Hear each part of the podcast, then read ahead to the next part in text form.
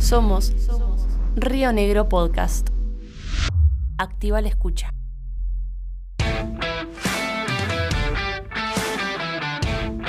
En este capítulo vamos a recorrer el único barrio de Neuquén en el que da gusto leer los nombres de sus calles. Mi nombre es Rosana Riz y este episodio se llama El barrio que es un poema. Esto es Corresponsal de la Historia. Viajamos al pasado con preguntas del presente.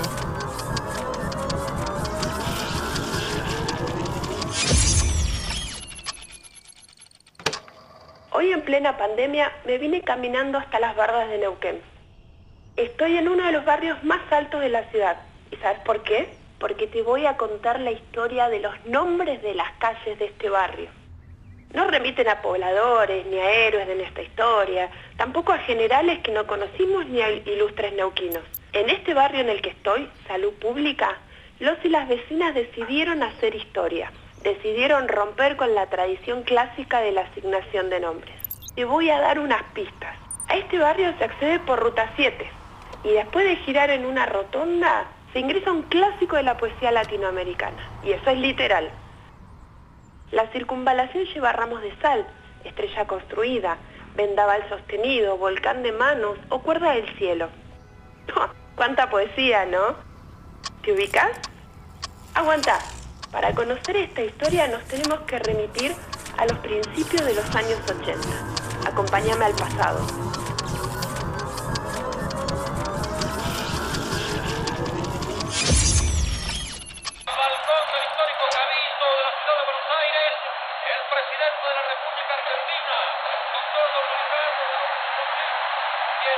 Quien en instantes más se dirigirá al pueblo argentino en esta jornada memorable, donde la democracia ha vuelto a la vida de la nación. Estoy en 1983, año en que recuperamos la democracia. Es un momento en que los y las vecinas también recuperamos derechos. Se vuela soberanía, ¿la sentís? Los vecinos y las vecinas volvemos a las calles, volvieron las elecciones y se puso fin al estado de sitio. Porque entre todos Consolidar la paz interior, afianzar la justicia, proveer a la defensa común, promover el bienestar general y asegurar los beneficios de la libertad para nosotros, para nuestra posteridad y para todos los hombres del mundo que deseen habitar el suelo argentino. Hasta este momento las calles de salud pública tenían como nombre números.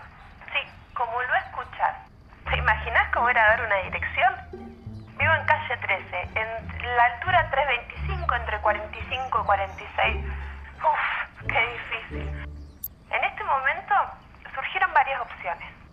Los vecinos y vecinas pensaron primero en ponerle a las calles nombres de aves, como gorriones, choique o bandurria. Pero la arquitecta y férrea defensora del patrimonio histórico neuquino, Liliana Montes Lefort, tuvo una idea y dejó en este rincón de la ciudad también su impronta.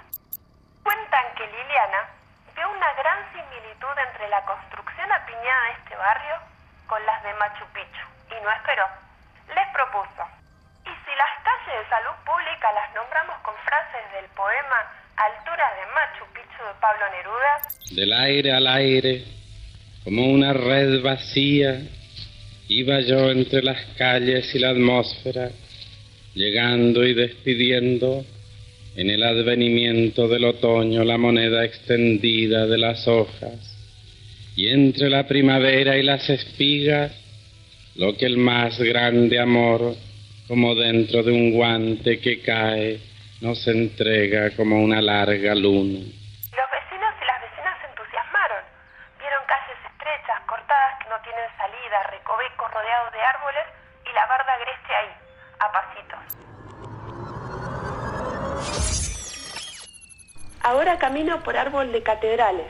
Veo los sueños perdidos y catarata turquesa. También me choco con luna de cuarzo y ramos de espejos. Siento que camino, y de hecho lo hago, en este barrio salud pública que es un poema.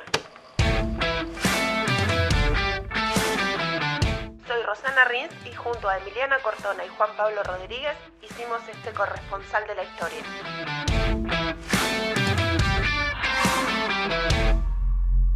Recién escuchaste un podcast de Río Negro Radio.